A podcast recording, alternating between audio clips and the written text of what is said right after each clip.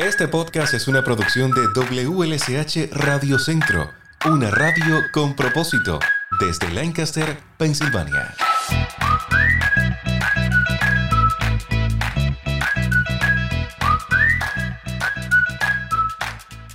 Hola, bienvenidos a un nuevo episodio de este podcast.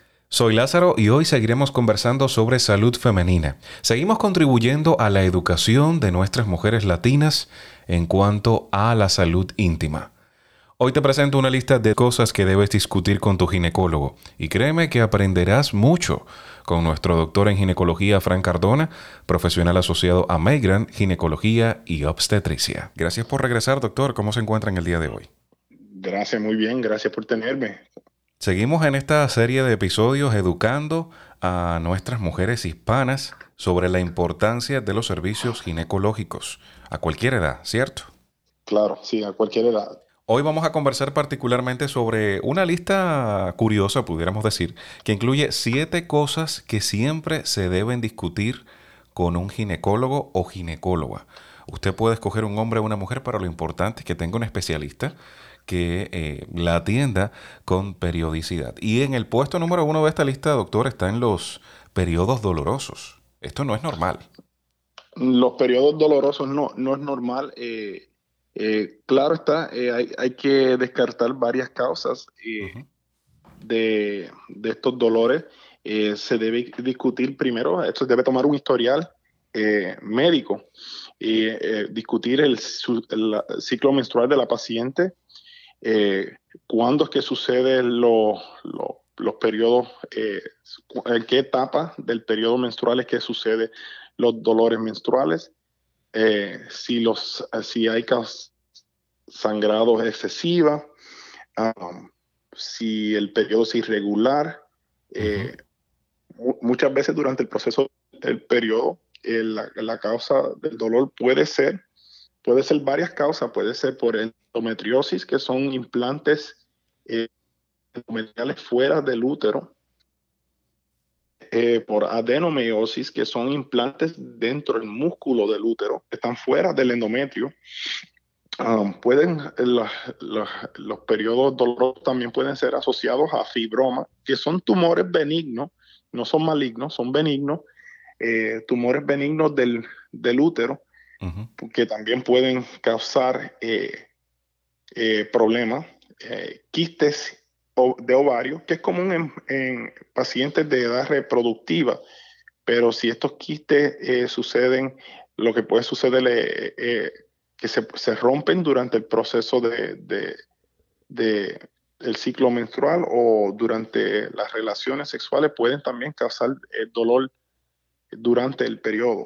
Una pregunta, doctor. ¿El periodo de la mujer no debe dar signos de dolor o puede doler en algunas ocasiones y es normal en dependencia del tipo de dolor? Es normal tener alguna molestia durante el, ciclo menstrual. Eh, lamentablemente es algo normal, es algo común. Ahora, cuando un dolor excesivo, un dolor eh, severo, se debe acudir a un ginecólogo obstetra, obstetra para evaluación y, descartar eh, las causas, las posibles causas de, dolor durante el periodo.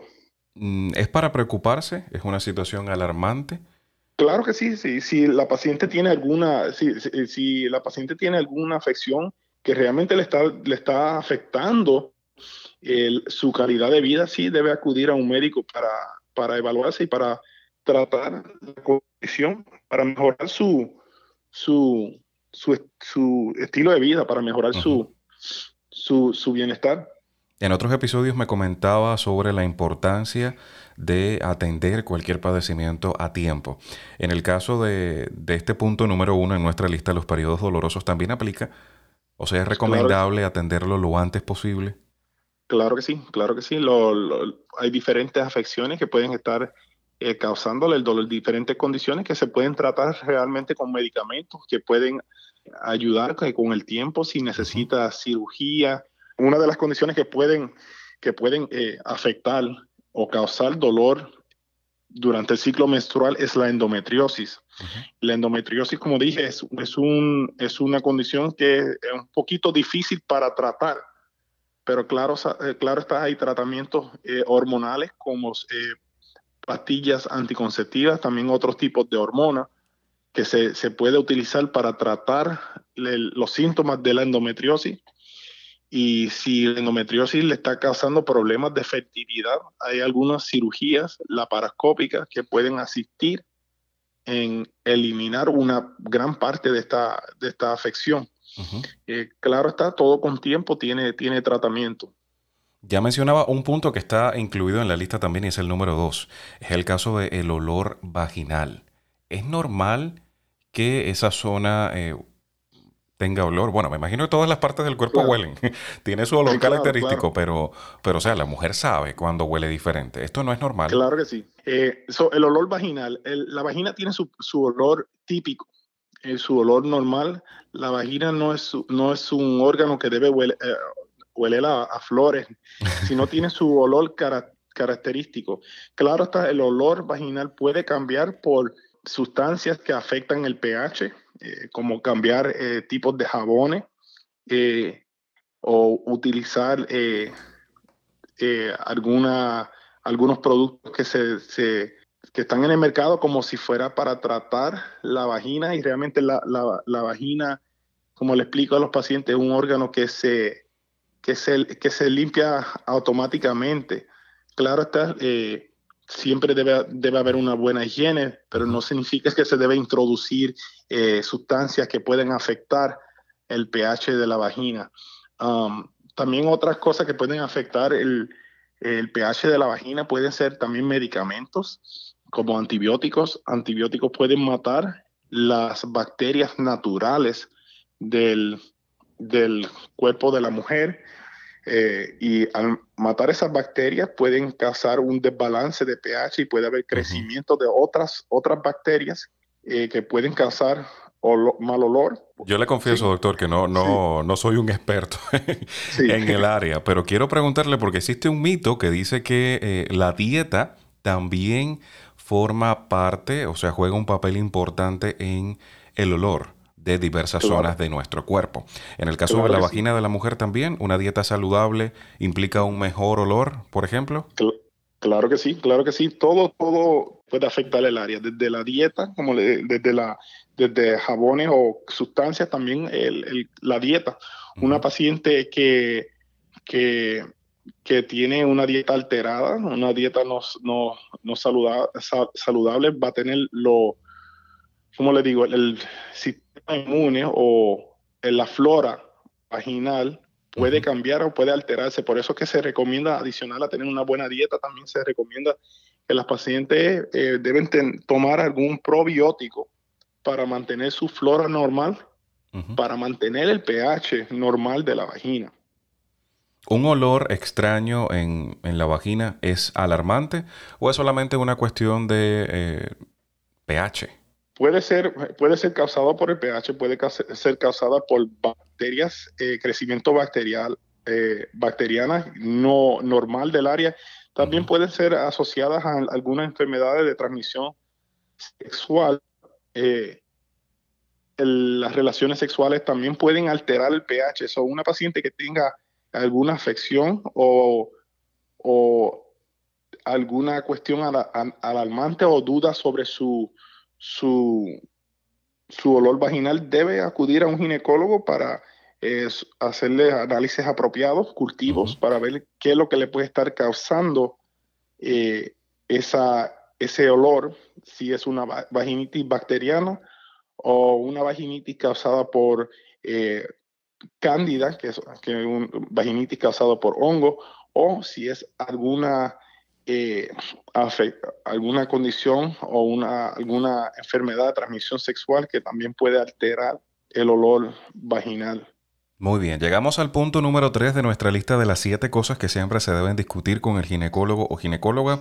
Y el punto número 3 es la hinchazón o protuberancias, crecimientos extraños en, esa zona, en el órgano reproductor femenino. Quisiera preguntarle si eh, recomienda un, un, autoexamen con frecuencia o algún tipo de, exploración eh, individual por parte de la mujer antes de visitar el, ginecólogo. Claro que sí, la, todo paciente debe, debe autoexaminarse si, y si encuentran alguna lesión genital y tienen alguna eh, preocupación, debe, debe acudir a un ginecólogo para, para continuar eh, la evaluación. las lesiones genitales pueden ser causadas por varias, varias, varias cosas, pues no solamente lesiones, sino más, masas, algunas masas también pueden ser asociadas por, por varias, varias condiciones. Algunas pueden ser causadas por obstrucciones de glándula, como la glándula de Bartolino, que es, común de que puede haber una obstrucción o, y causar después un absceso, una infección en el área. También hay enfermedades de transmisión sexuales que pueden causar eh, lesiones en los genitales como condilomas, que son las verrugas genitales.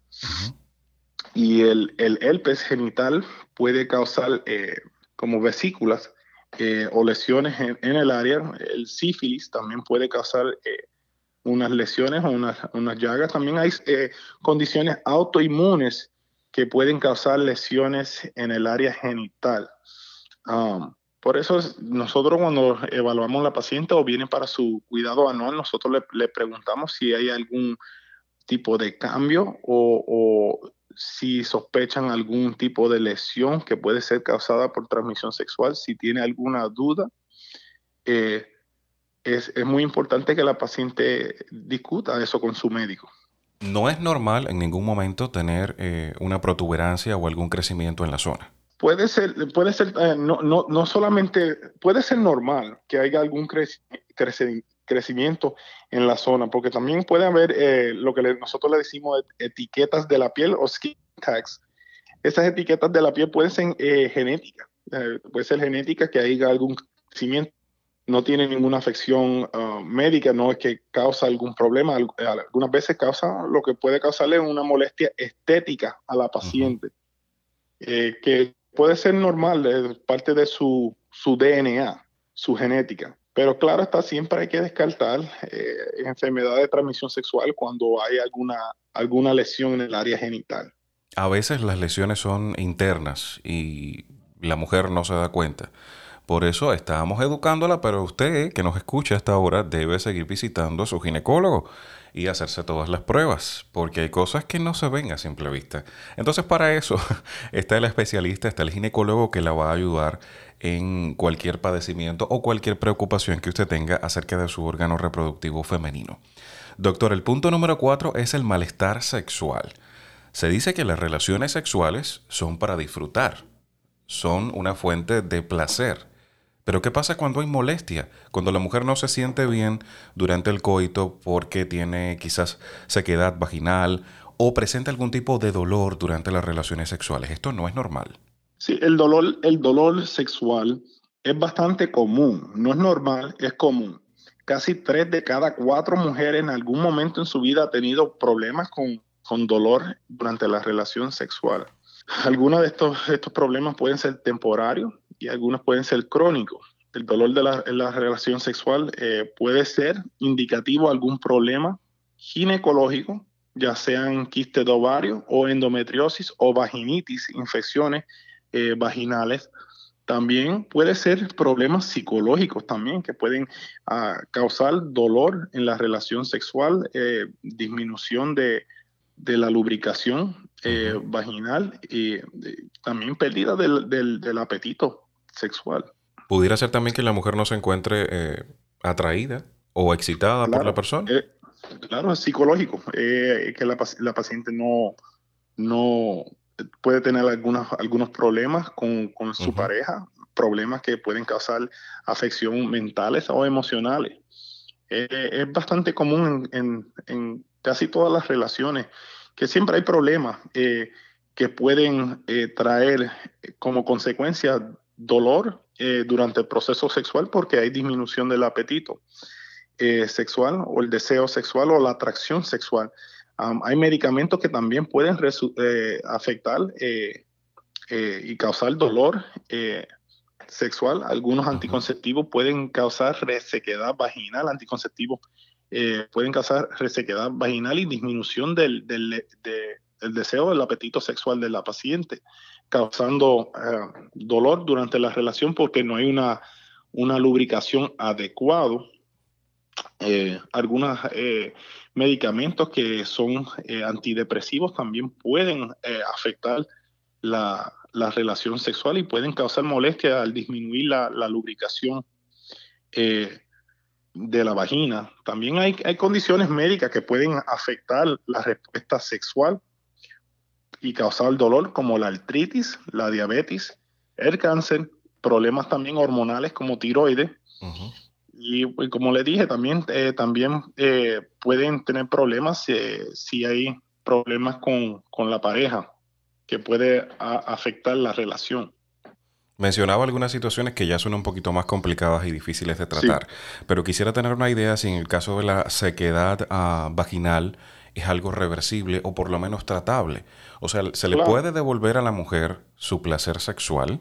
Claro que sí, claro que sí. Con, con terapias eh, psicológicas sexuales también se puede eh, devolver el, placer eh, a la mujer.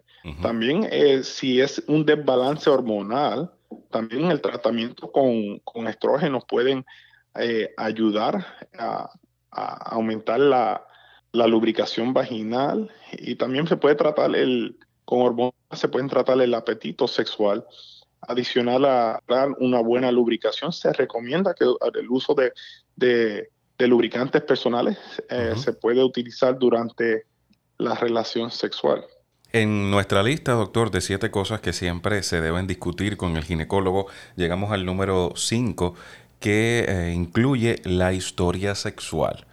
Esto es algo muy privado, pero ¿se recomienda eh, que la mujer comparta esta información con el psicólogo? ¿O qué tipo de información incluye el historial sexual? El historial sexual se debe, debe comenzar, eh, si la paciente debe, si tiene ese, esa comunicación o esa relación eh, médico-paciente, se debe discutir la, el historial sexual. Eh, se, se, discute la, la sexualidad de la, de la paciente, eh, sus deseos, si son hacia al sexo opuesto o al mismo sexo. Durante esa, ese historial se discute la cantidad de parejas, si, si tiene múltiples parejas, si está en una relación ¿cómo le digo? Mono, monógama. Uh no, mono, ah, monógama, sí, con una sola persona. Sí, con una sola persona o si tiene múltiples parejas. Eh, se discute la, eh, el riesgo de las enfermedades de transmisión sexual eh, durante el historial. También se discute si hay algunos problemas sexuales, como lo que discutimos anterior, dolor durante el proceso sexual, si también se discute si la paciente lo, tiene placer al tener relaciones sexuales o logra eh, eh, tener un orgasmo, llegar al clímax.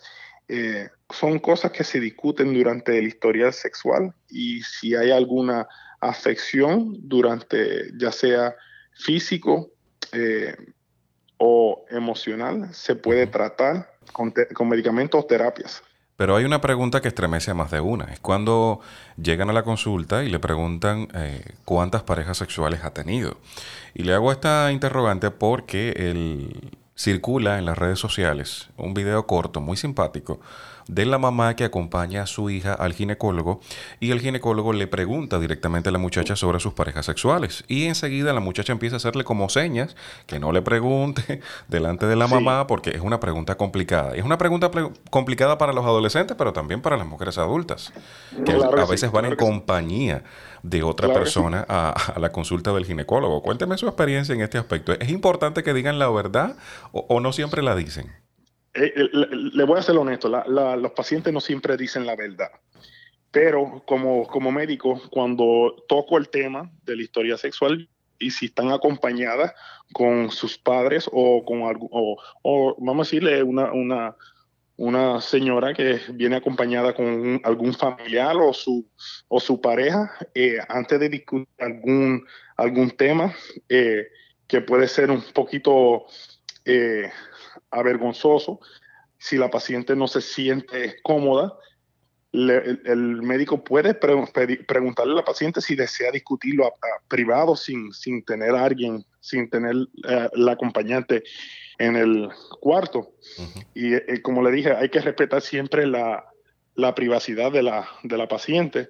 Si la paciente se siente cómoda discutir la, el, su historial frente a su familiar o su pareja o, su acompañante, es el derecho de la paciente. Ahora, si la paciente no se siente cómoda, vamos a decir, si la paciente no se siente cómoda discutir el, el tema frente al acompañante, o si la paciente no se siente cómoda discutir el tema con su propio médico, es la decisión de la paciente. Pero es una información importante que se debe compartir. Claro que sí, se debe, se debe compartir con, con, con, su médico. Se debe compartir porque eh, al tener varias eh, parejas puede, con la relación sexual, puede tener eh, afección o infecciones de transmisión sexual, aumenta el riesgo de, de todo eso. También eh, embarazos no deseados pueden, pueden suceder y son cosas que, que, que, sí se debe discutir con el médico. Ya usted sabe, la pregunta es incómoda, pero usted debe responder con sinceridad en la consulta. Doctor, el punto número 6 en nuestra lista de las siete cosas que se deben discutir con el ginecólogo o ginecóloga es la fuga urinaria o fecal. Y esto es algo un poco eh, vergonzoso y preocupante. O sea, eh, es, eh, vergonzoso a la hora de decírselo a un especialista, oiga, tengo este problema, pero es algo preocupante y yo diría que un poco más serio. Claro, claro está. Cuando se, cuando se discute la incontinencia urinaria o cualquier tipo de incontinencia, hay que, eh, hay que identificar la causa. es algo bastante común. Hay diferentes tipos, como le dije, hay diferentes tipos de incontinencia urinaria. Eh, se discuten, eh, cuando van a la visita, se discuten eh, los síntomas que ocurren con la incontinencia, como la urgencia, la frecuencia, la nocturia y disuria. Disuria significa dolor al orinar, nocturia significa el, pues, el tener que levantarse varias veces en la noche a orinar. se debe discutir las posibles causas de, de la incontinencia urinaria. La incontinencia urinaria puede ser causada por infecciones de orina, que se puede tratar simplemente con un antibiótico. o el uso de medicamentos como diuréticos pueden causar incontinencia. El consumo mucho de cafeína puede causar incontinencia porque la cafeína y el, es un diurético igual el alcohol. Eh, estos eh, pueden aumentar la producción de la orina. Algunos desórdenes pélvicos como debilidad del músculo y los tejidos del piso pélvico también pueden causar incontinencia, constipación puede causar incontinencia eh, también, dos desórdenes neuromusculares o neurológicos que pueden afectar las señales del cerebro a la vejiga o a la uretra pueden causar eh, incontinencia urinaria. también pueden haber problemas anatómicos como obstrucciones por cálculos o piedras de la vejiga o crecimientos anormales que pueden también afectar y causar incontinencia urinaria. El diagnóstico de, la incontinencia se debe hacer a través de un historial médico y un examen pélvico para descartar eh, la causa. Doctor, ¿es reversible la incontinencia? Sí, la, incontinencia es reversible dependiendo de la causa. Dependiendo de la causa, sí es reversible. Ok, bueno, ese es un punto importante. Tiene solución. Y el punto número 7 en nuestra lista, doctor, de esas cosas que siempre se deben discutir con el ginecólogo eh, es el bajo líbido. Y este es un tema que no sé si se diga con frecuencia en, en, la consulta porque ya es un poco más personal. No tiene directamente que ver con la salud física, digo yo por lo menos, perdóneme si estoy cometiendo algún error. No tiene que ver directamente con la salud uh, física del órgano reproductor femenino sino es el apetito sexual. Yo diría que es más bien un componente eh, psicológico hormonal, pudiera ser. sí, puede ser psicológico, eh, puede ser hormonal. Siempre cuando se, cuando se trata de, disminución del, apetito sexual, dependiendo de la etapa de la mujer, el de la edad, puede ser algo hormonal que se puede tratar con, con, pues, con hormonas, ya sea como con estrógeno y también se puede tratar con una baja dosis de, testosterona eh, para aumentar el apetito sexual. Eh, hay un medicamento que salió al mercado que le dicen la Viagra femenina, que, se puede utilizar, es, como un tipo de, un antidepresivo que se le da a la mujer y si no, no le funciona a todas las mujeres, pero si, si, si le funciona las primeras cuatro semanas, él lo, uno puede ver la diferencia, pero si se pasa de esas cuatro a ocho semanas y no se han visto resultados, el medicamento realmente no, no, no le va a funcionar a la paciente.